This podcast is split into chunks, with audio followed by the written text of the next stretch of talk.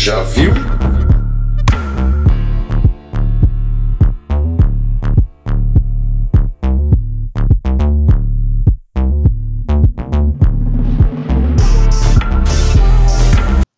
Bem-vindas e bem-vindos ao Já Ouviu?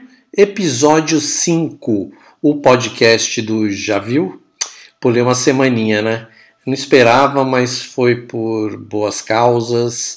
Logo, logo vou poder contar aqui e vamos embora. O retorno é sempre ótimo, né? Sempre uh, vocês sentiram minha falta, eu tenho certeza, mas estou aqui.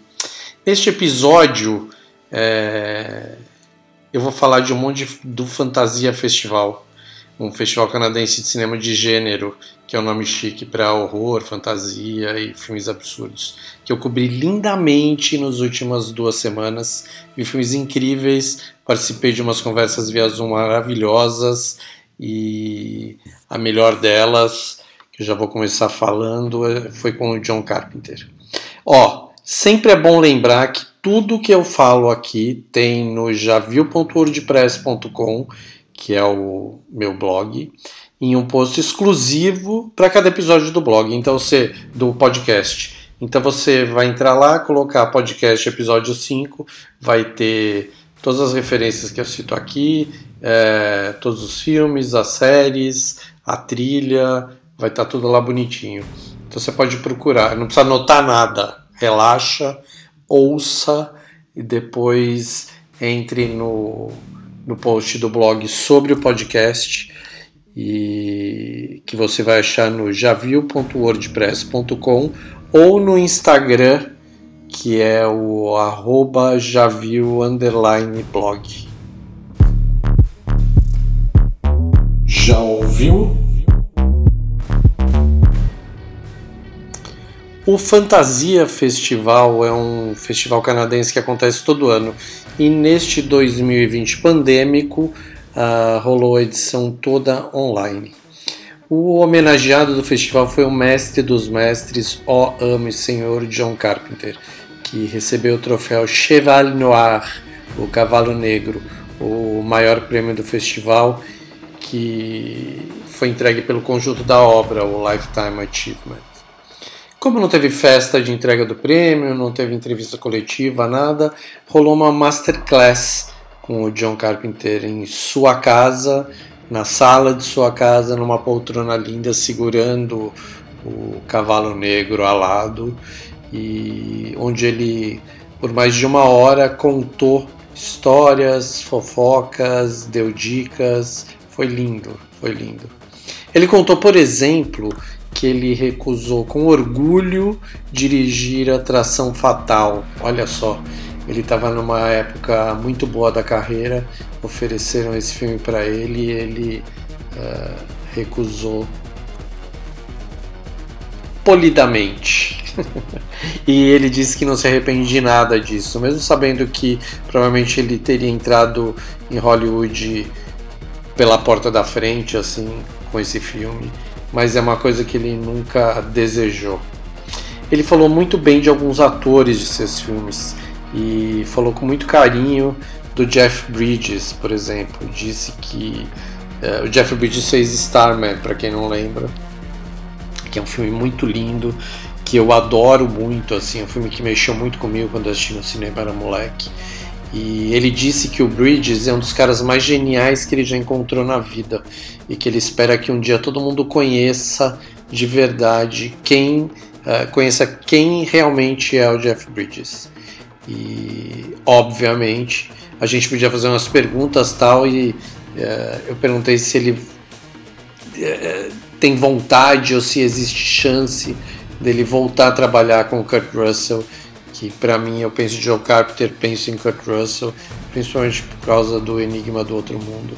Ele disse que é uma grande vontade dele, que não só com o Kurt Russell, mas também com Jeff Bridges, com muita gente já trabalhou com ele, né? E ele também disse que acha que o Kurt Russell é um ator menosprezado, que um dia vão descobrir quem é o cara de verdade. Mas uma das coisas mais interessantes que ele contou é que ele obviamente sabe quem é uh, a coisa no Enigma de Outro Mundo, do Outro Mundo, que é o seu filme preferido, é o meu filme preferido dele, também acho que de todo mundo, né? E do qual ele mais sente orgulho e que ele nunca vai contar para ninguém quem é a coisa, the thing do Enigma de Outro Mundo. Mas quem sabe ele deixe num bilhetinho escrito para ser revelado depois da sua morte. Ele falou que tem muita coisa na sua carreira que ele prefere esquecer que fez. É muito bom, né? Normal até, mas é, eu acho que ele tem uns ressentimentos sobre alguns filmes assim. Ele não citou quais. Ele quase uma hora falou, mas não disse quais. Foi engraçado assim. E todo mundo perguntando no chat qual, qual, qual, ele não falou mesmo.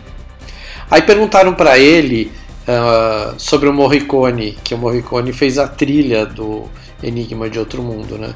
E o bosta do Tarantino disse que o Morricone tinha uh, feito pela primeira vez uma trilha para um filme de Hollywood com Os Oito Odiados, filme do Tarantino, que é mentira. E aí o Carpenter riu e disse que, inclusive, o Morricone contou para ele que usou trechos da trilha, de sobra de trilha do Enigma de Outro Mundo para fazer os Oito Odiados. Então, quem diria, né? Uh, a trilha do, do Hateful, Eight, Hateful Eight é muito boa, maravilhosa. E aí ele aí já emendou para falar do, da música que ele faz, né? Ele tem feito muita música ultimamente, menos filmes e mais músicas. E ele disse que o próximo disco dele que é o John Carpenter 3, ele vai lançar em fevereiro do ano que vem. E se você não ouviu os dois primeiros, ouça, porque é, são discos lindos de. Parece trilhas de filmes não feitos, uh, na minha opinião. Eu adoro muito e ouço bastante. Bom, para terminar, o John Carpenter disse para a gente ficar esperto quando assiste filme, porque a grandíssima maioria dos filmes são grandes porcarias e que são poucos filmes bons feitos hoje em dia e quase nenhum filme ótimo, maravilhoso, que a gente tem que assistir o filme, respirar fundo antes de se animar muito com alguma coisa que a gente assista. E ele deu uma dica preciosa. Os medos são sempre os mesmos e sempre serão e que é ótimo levar uns sustos de mentira de vez em quando. John Carpenter, o cara é, é o cara, né? Tem jeito não. Já ouviu? Tá virando meio festa, né? Quase todo episódio eu tô falando do Fried Berry. E mais uma vez eu vou falar porque eu entrevistei o Ryan Kruger, o diretor do Fried Berry, via Zoom. Ele estava em Cape Town, onde ele mora, na África do Sul, na cidade do Cabo. Eu gosto do filme cada vez mais. Eu achei ele bem doidão no começo, mas hoje eu, cada vez mais que o tempo vai passando eu vou gostando mais dele. E o Kruger tá virando meu chapa. A gente trocou figurinha, trocou dica. É, ele viu umas coisas minhas e curtiu. A gente tem se falado. Vamos ver vai rolar alguma, se vai rolar alguma coisa em breve. Mas fique aí com os melhores momentos do nosso papo. Já ouviu? Bom, numa tarde de inverno aqui, num sábado, aqui no Brasil, e também lá em Cape Town, onde estava Ryan Kruger, o criador do Bear. Já ouviu? Eu tava com bastante frio, no moletom pesado. Ele tava dentro de casa também, tudo fechado. E a gente falou do filme, e eu tinha assistido no Fantaspoa, o Festival de Cinema Fantástico de Porto Alegre, alguns dias antes da entrevista acontecer, e depois o filme passou no Fantasia Festival do Canadá, do qual já falei. E o filme vem arrebatando multidões em festivais. Uh, Fried Barry é um belo de um personagem, um doidão junkie que é abduzido por um disco voador e volta mais louco ainda. O Ryan Kruger foi bem legal porque deu para perceber que muito do que ele passa uh, lá em Cape Town, no cinema, a carreira dele é muito parecido com o que acontece aqui no Brasil. Ele é um diretor que começou fazendo publicidade, ainda faz né, uh, videoclipe e ele vai contar o que acontece. Ele começa dizendo sobre, falei para ele dessa metáfora do disco voador, do filme se passar numa grande cidade, do cara ser abduzido, que a gente fica querendo que o disco voador chegue e leve a gente embora. Por tudo que está acontecendo aqui, ele se liga bem no que está acontecendo aqui e até mandou um salve para todo mundo, força. E vamos ouvir. Yeah, well, the originally Fry Barry was a short film, so it was a 2017 three-minute experimental that I made a while back, and years down the line, a few years, you know, down the line, I decided I got this idea, and I wanted to make. Um, as soon as I got the idea, I knew it was the right one to make. So everything kind of just developed very quickly and very fast because uh, I got the I got the idea and then I wrote uh, a scene breakdown. So uh, so as soon as I had the idea, I wrote uh, in three days. I wrote uh, a scene breakdown for fifty percent of the movie. So it was like Barry goes here, Barry does this, Barry does that. So there was no actual uh, script, but we shot the film over a year and a half. And when we shot the film over the year and a half, it was like plan, plan, plan, shoot, plan, plan, plan, shoot. So what happened with by doing it like that, the movie developed as we were going along because there was no script. Uh, I only wrote six pieces of dialogue for six actors. So the main dialogue in the movie I wrote, and the rest of it was the feel and the tone of the movie and the music and the character. So as we were filming, I was getting more ideas where you know because a lot of the characters they come in and then they're out, and like with his wife uh, Suze, it was like you know we had her in it and then and then we wrapped it and we finished. And then later i was like shit no we need the his wife. His wife's the heart of the movie so she needs to come back. So then you know then we did more scenes with her so it just developed as as we went as we went. And the whole movie apart from the dialogue that i wrote uh, is all improv. So it's all improv. It's workshopped on the day. And the actor Gary playing Fry Barry, he didn't know he's not a he's not a trained actor. He's an extra normally, and so he's normally just in the background in movies. So with Gary, I've worked with him now for about 10, 11 years, and I've always, you know, I like his face. He's a, he's got such character, and there's nobody that looks like him. So he's just got this this this presence. Bom, aqui o Ryan contou que Fried Berry surgiu num curta em 2017, que ele gostava tanto da ideia que ele acabou desenvolvendo num longa. E, e é um longa bem. Uh, foi feito de uma forma bem específica. Ele desenvolveu as cenas e ele só e ele não escreveu diálogos para as cenas, ele teve ideias das cenas, ideia do que poderia acontecer e ele ia filmando à medida que ele tinha dinheiro e foi assim por um ano e meio e não tinha roteiro, tinha tem seis cenas com diálogos, tem o diálogo principal uh, do filme que ele escreveu e mais nada. Uh, então os personagens vêm e vão, as pessoas vêm e vão e ele ia filmando. Então, tipo, agora tem dinheiro para filmar a cena da boate, vamos filmar. Filmou, acabou, passou. Dali um ano, volta. Então ele não tinha problemas para fazer essas coisas porque não tinha problema de continuidade e tal, porque acabou ali e acabou. E o filme é bem isso, ele é cheio de, de cenas blocadas mesmo. Aí ah, o que ele fala do Fryberry que ele é vivido pelo Gary, que é um cara que não é ator, ele era um extra em comerciais tal. E ele se encantou tanto pela figura dele, que é um cara, ele falou, não tem ninguém parecido com ele. Então ele teve certeza que ele seria o Fireberry. e o cara não abre a boca no filme, é genial, assim, tipo, uh, mentira, ele fala tal, mas não precisa, sabe? É um cara que ele é tão bem dirigido, ele conta que ele dirigia, ele fazia com o rosto dele o que ele queria que o cara repetisse e ele repetia. So when I did the short, I was like, okay, if I get an idea, and when I got the, when I got the idea for the feature, I was like, well, you know, Gary has to play Fry Barry. So because he hasn't got training, I had to work with him very, very closely. But also, I had to. Um, he didn't know what we were doing until we were doing it. So when he was on set, I'll be like, okay, we're going to do this.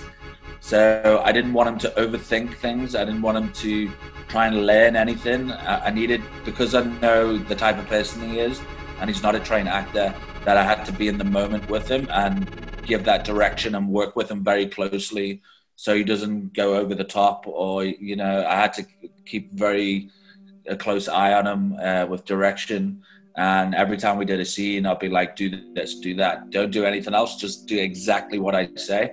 And then you know and then some scenes it would be like copy my face. And then i'll pull a face and then i'm recording him and then i'll pull another face. So i've got all these extra different shots uh, for different reactions. And but he was perfect for the job and he gave 110% and he always wanted to do more and more.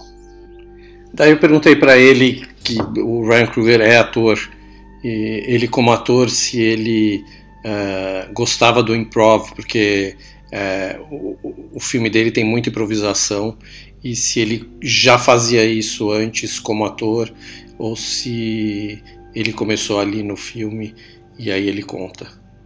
That's great. and being an actor yourself, you are uh, trained as a, a, improv guy, or have you have you done that a lot?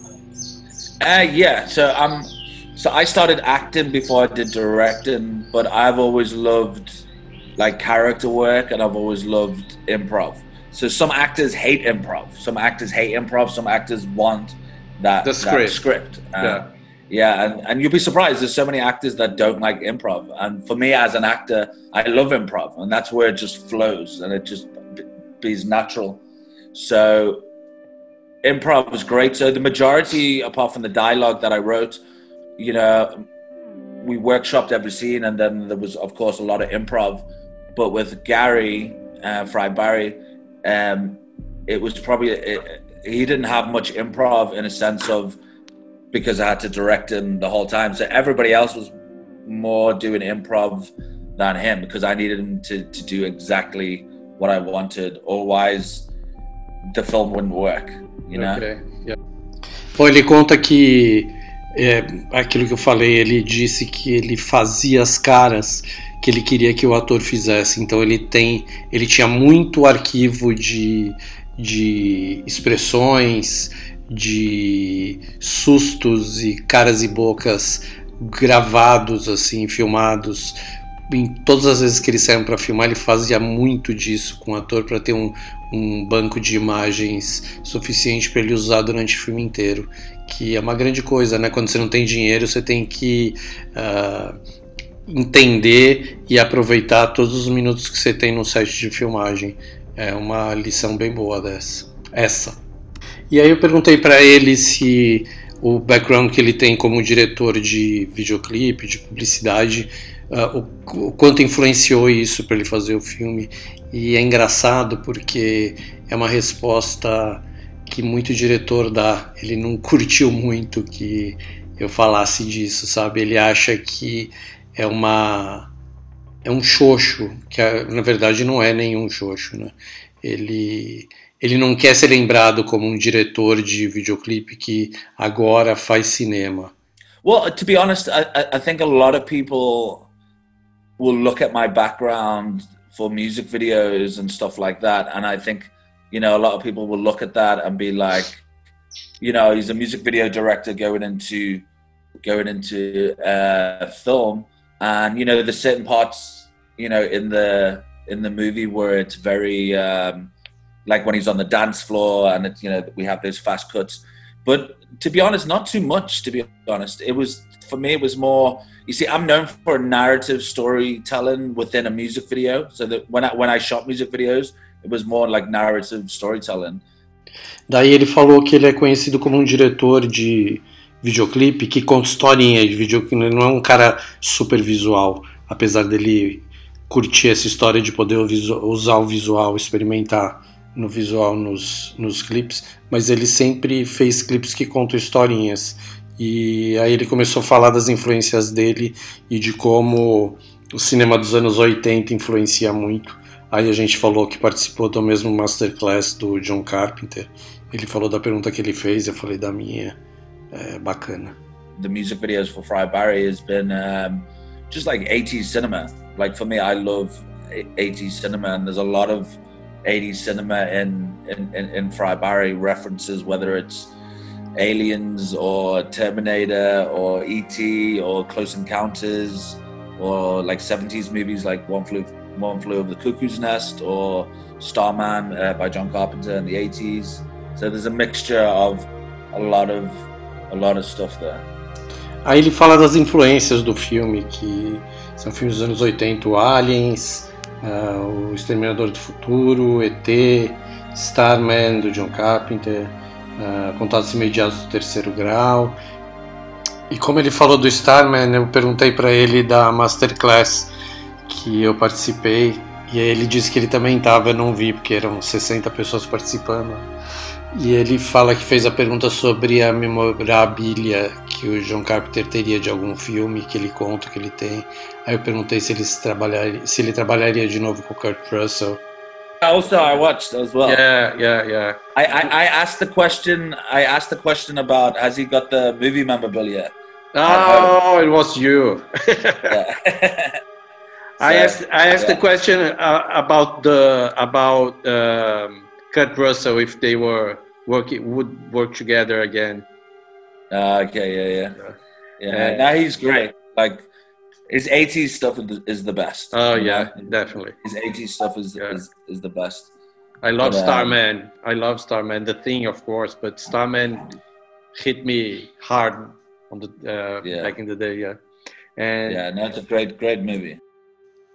E aqui chegamos a uma conclusão em comum que os dois amam Starman, do Jeff Bridges com John Carpenter, puta filme lindo.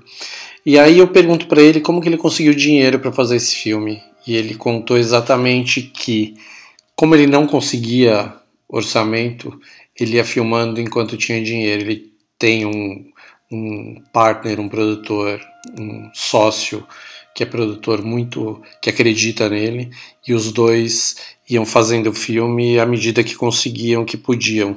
E foi aquilo que ele explicou ele fa não tem um roteiro ele não tinha um roteiro totalmente escrito ele ia queria ele tinha cenas que ele sabia que que ele queria fazer e que funcionariam para contar a história do filme e eles iam filmando à medida que eles podiam e em um ano e meio eles filmaram Fried Berry It was. Uh, I'm, I'm not going to say what the what the budget was. no, but, no, uh, no, that's not the question. and yeah, how yeah, did you get it? it's just work. So it was through other work that I that I did. So I work Okay. a lot as an actor. I work a lot as a director. So it was just all my money. Ah, what, I, what, okay. what, what, what I what I saved up, and I you know I put money in. My producer put money in, and you know we were. I was just tired of waiting and waiting yeah. for people to that have said in the past they want to work with me, they want to produce a film with me, and then I just got to a point where I was like, I can't, I, I can't wait. I need to do it now. É, o que ele conta aqui é que ele não aguentava mais esperar para filmar. Sabe, um monte de gente falando que quer trabalhar junto, que quer dar dinheiro, que vamos aí, vamos aí, tem projeto, me chama, me chama, e ninguém chama, ninguém dá dinheiro. É exatamente o que acontece por aqui. É, todo mundo gosta do teu trabalho, diz que gosta do teu trabalho, diz que vai te dar dinheiro e não te dá. E você não filma, cara, é foda.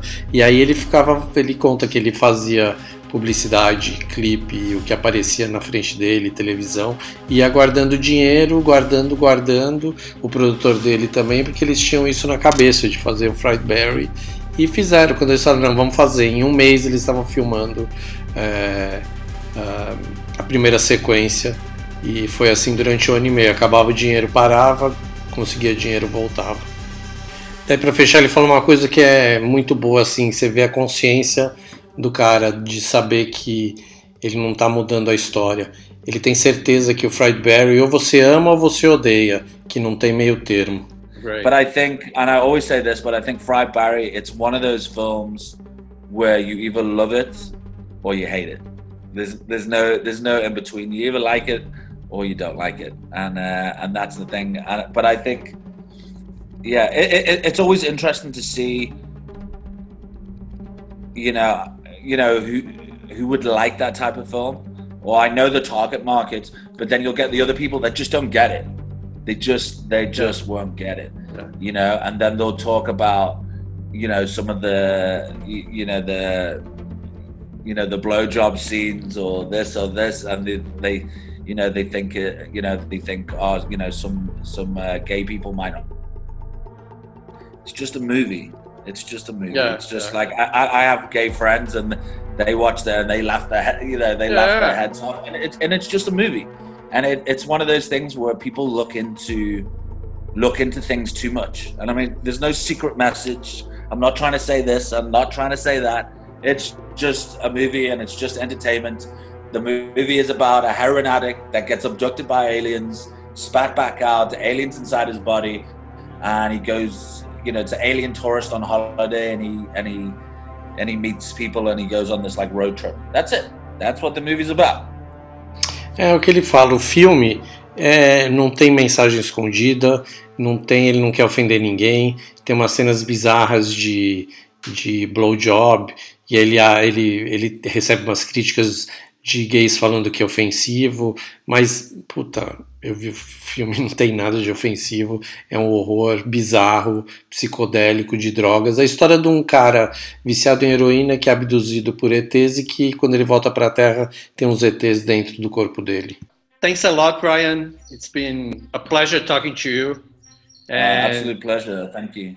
Thanks for the film again. It's brilliant. One of the best of the year, definitely. And amazing. Thank you so much. Hope you you can give us another one real quickly. cool, cool, cool. Thanks, man. You must Thanks keep a lot. Bye. Cool, man. Stay safe.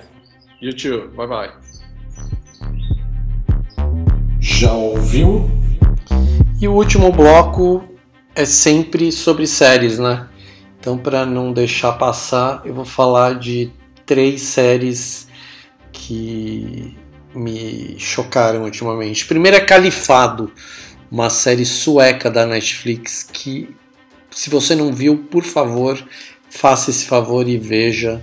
É linda, um absurdo, uma porrada na cara, um drama de sobre como o Estado Islâmico recruta jovens europeus para serem primeiro esposas de terroristas na época que o Estado Islâmico tava, tinha ocupado a Síria tal e absurdo assim deve ser obviamente baseado em histórias reais tal e dá até raiva da história toda e depois uh, como eles conseguem convencer garotos uh, na Europa a serem terroristas de verdade, sabe? Homens bombas. Uh, é punk. É punk, dá uma dor no coração. E Califado é muito bem escrita, com um roteiro lindo, cheia, mais cheia de personagens principais, um melhor que o outro. Dá uma pe drama pesado de dar ódio, é imperdível. Uh, outra, uh, assim, é uma coisa que eu não devia nem contar que eu assisti, que eu gostei muito, mas estão aqui para isso, né? Uma, um reality americano que se chama Mansão de Praia. Cara, nos Estados Unidos eles fazem, série de tudo, né? Sobre mulher ricas, Beverly Hills, sei lá como chama, que nunca, essa eu nunca assisti das mulheres lá. Mas eles adoram fazer séries sobre corretores de imóveis, sabe? Isso é povo bizarro, assim. Já tentei vir, ver uma outra, não rolou.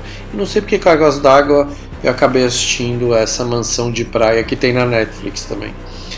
E eu não consegui parar de ver. Eu vi o primeiro episódio, são seis episódios de 30 minutos. Não dá para parar. Mansão de praia sobre corretores nos Hamptons, aquele lugar no estado de Nova York de praia chiquérrima, riquérrimos, com mansões absurdas, praia mais chique americana tal. E esses corretores ganham rios e rios e rios de dinheiro vendendo essas mansões. Os caras não querem nem ver casa que custa menos que 5 ou 6 milhões de dólares. É muito punk assim. E tem casa de 40 milhões, sabe? Que você olha e fala 40 milhões de dólares em uma casa. Gente, é de outro mundo. E, mas assim, no fim das contas, dane-se as casas. As casas acabam sendo só uma desculpa para as tretas entre os corretores que trabalham todos na mesma empresa. É um escritorinho que tem os caras e uma mulher são homens, são vários homens loiros de olhos azuis ricos. Tem uma mulher que foi de Nova York para trabalhar nos Hamptons no verão e tem um negro que também saiu de Nova York e vai trabalhar lá. E, meu, é assim, se alguém escreve um filme sobre esses caras, vão falar assim, que roteirista mais louco, sabe? De onde ele tirou esse viagem toda. E, meu, é verdade, né? Reality. É claro, claro que tem muito exagero, deve ter muito exagero, se bem que eu não duvido nada, viu? Porque é tudo tão grandioso nesse mundo que é capaz dessas tretas deles serem de verdade mesmo. No fim da história, Mansão de Praia serve para desopilar, sabe? Você assiste e fala, putz, relaxa, nem sofre tanto quanto o Califado. O Califado você sofre, você sofre, é drama, uh, ficção, mas você sofre assim. Mansão de praia é para relaxar.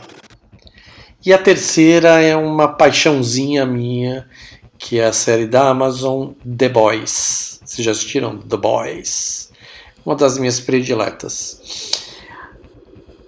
The Boys é baseada na obra-prima de HQ de um dos meus autores preferidos, o Garth Ennis, e foi transposta para a TV de forma muito, muito boa. A série é doida, violenta, violenta, sangrenta, desgraçada, sabe? Não tem desculpa para nada. Os caras mostram mesmo a vida de super-heróis em um mundo onde eles acabam trabalhando para grandes corporações aqui na Terra. É tipo, se passa hoje, é, um, é uma distopia e que mostra os super-heróis bem diferentes do que a gente vê na Marvel e na DC. São super-heróis do mal. Quer dizer, na verdade, assim, não é que eles sejam do mal, eles são gente como a gente, mas como eles são super-heróis, porque eles são super, eles têm superpoderes, não sei o quê, eles. É tudo exagerado, né? Então, quando é bonzinho é super bonzinho, mas quando é do mal é desgraçado, assim. Os meus amigos são fãs de super-heróis, que colecionam bonecos, que tem canal, uh, aliás, procura aí Mundo de Brinquedo no Instagram, um canal lindaço que tem uh, muita coisa de toys tal, é, vale a pena. Uh, então, esse povo todo não gosta de The Boys, porque é exatamente o que eles não querem ver nos super-heróis, sabe? A, a visão dos super-heróis uh, deles é aquela idealizada pelo, uh, pela Marvel, pela DC e tal, dos super-heróis bacanas, né? Aqui não, The Boys, os caras, é, até diria que eles são anti-super-heróis, sabe? São anti-heróis mesmo e não tem nada. E o, o, mais louco de tudo é que os personagens principais têm todos os super-heróis, tal, tem os sete principais que fazem parte dessa grande corporação, tal, mas os personagens principais da série são os caras que estão querendo acabar com a farsa dos super-heróis. E são os foragidos da polícia, que cada um tem uma história mais doida que a outra, tal, e eles se juntam de formam essa gangue uh, anti-super-herói. É bem legal, bem legal. E como todo bom produto pop de hoje em dia, The Boys tem tanta referência legal, mas tanta mesmo que há outras filmes, as séries e eles citam muita coisa, mas tem uma que eu, a que eu mais gosto é, são as camisetas de rock que um dos personagens usa. São várias. E esse personagem é o tontão, espertão, o Hughie. Uh, então todo, todo episódio eu fico anotando quais são as camisetas dele. Tem umas super raras, assim, famosas de shows tal. E, e também é, mostra um pouco qual é a linha de música que toca na série, sabe? Por causa dele, porque ele é um cara, apesar de não ficar ouvindo música tal, uh, essas bandas, sabe, tem de ACDC a, a. Ah, não vou contar muito, é legal assistir, ver as camisetas, prestar atenção nas camisetas e prestar atenção nas, nas músicas e no que ele fala. E o Huey, a última, último detalhezinho, é que o Huey é vivido pelo Jack Quaid, filho, ninguém mais, ninguém menos que o filho, olha só que doideira, o filho do nosso casal que um dia foi o preferido de Hollywood, o Hello Casal Ideal, que era a Meg Ryan e o Dennis Quaid. Lembra quando eles foram casados? E que era a linda com o lindo? Nasceu Jack Quaid, que está vivendo o Hugh, Huey no The Boys. Assista, vale a pena, é, um, é ótima. Já ouviu? E antes de terminar, já que eu falei do Fantasia Festival, eu vou falar também do Cine Fantasy, um festival brasileiro também de cinema de gênero, mais uma vez, olha que legal, que começa, que vai rolar do dia 7 de setembro ao dia 20 de setembro, com 140 filmes entre longas e curtas. E, obviamente, o festival vai rolar todo online, com algumas exibições em drive-ins em São Paulo, em Fortaleza, em Fortaleza. E todos os filmes vão passar no, na plataforma Belas Artes à la carte, que é aquele site do Belas Artes onde você assiste filmes. E o mais legal é assim, você consegue assinar um mês de plataforma e nesse mês você consegue ver todos os filmes do festival. E tem muita coisa legal para assistir. Sabe, o filme, o festival tem são 14 dias tem bastante filme interessante, uh, tem lançamento mundial de, do filme do Rodrigo Aragão novo, que o trailer é punk, tem no blog já, vai ter de novo no post.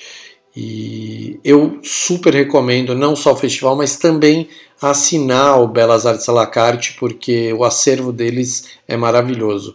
Custa R$ 9,90 por mês, vale super a pena Super recomendo.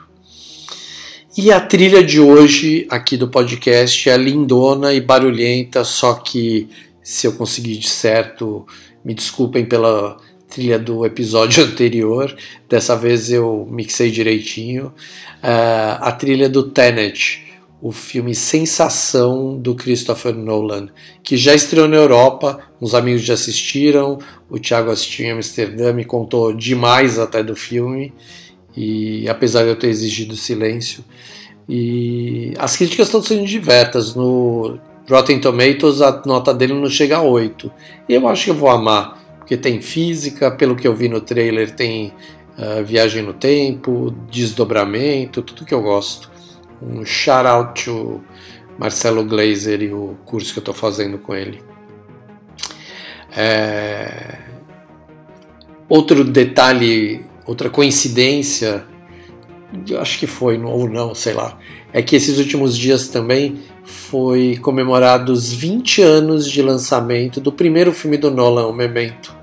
Lembra aquele filme lindão que conta a história a partir de memórias do personagem desmemoriado e memórias que ele vai reavivando através de tatuagens que ele fez no corpo dele. Filme doido, todo de trás para frente, já mostrava que o Nolan ia fazer dali para frente. E aliás, pensa, gente, faz 20 anos só que o Nolan faz filmes. E olha o que ele já fez, sabe? O cara fez é, a, a, carteira de filmes do Nolan, do Nolan é invejável, impressionante. O cara, você pode odiar os Batmans, pode odiar o Leonardo DiCaprio, mas o Nolan, cara, ele é muito bom, muito bom. Ah, voltando ao Memento, tem um detalhe muito legal. Nos anos 1990, sei lá, tipo 99, ah, talvez começo dos anos 2000. É, é, né? 20 anos, 2020, 2001, 2002. Foi lançado o Memento por aqui em DVD. Numa, na época tinha um, uma revista que mensal que era vendida em bancas e na revista vinha um DVD de filme e lançaram Memento, uma edição especial, sei lá, nessa revista que tinha um filme normal e tinha uma, uma versão do filme montada em real time, como se, se fosse na ordem certa do filme, da história, sabe? É muito legal ver o filme final e depois. Porque você assiste o filme e fala, puta, imagina esse filme contando a história ao contrário, mais de verdade, mais de frente para trás, só que ao contrário do que como ele é contado, né? Vale a pena procurar esse DVD. Não sei se tem nas edições posteriores, deve ter, né? Nesses Blu-ray specials, todos deve ter tudo isso hoje em dia. Bom, de novo, muito obrigado por chegarem até aqui, para você que está me escutando nesse tempo todo, nesse episódio 5 do Já Ouviu. E não esquece, assina o podcast aqui onde você está ouvindo, tem o botãozinho ali, clique, assina você vai receber aviso sempre que sair episódio novo. Abraços, beijos e até o próximo.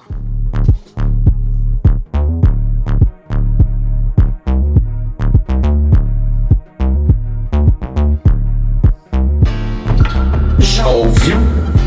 Episódio 5 O podcast do Já Viu?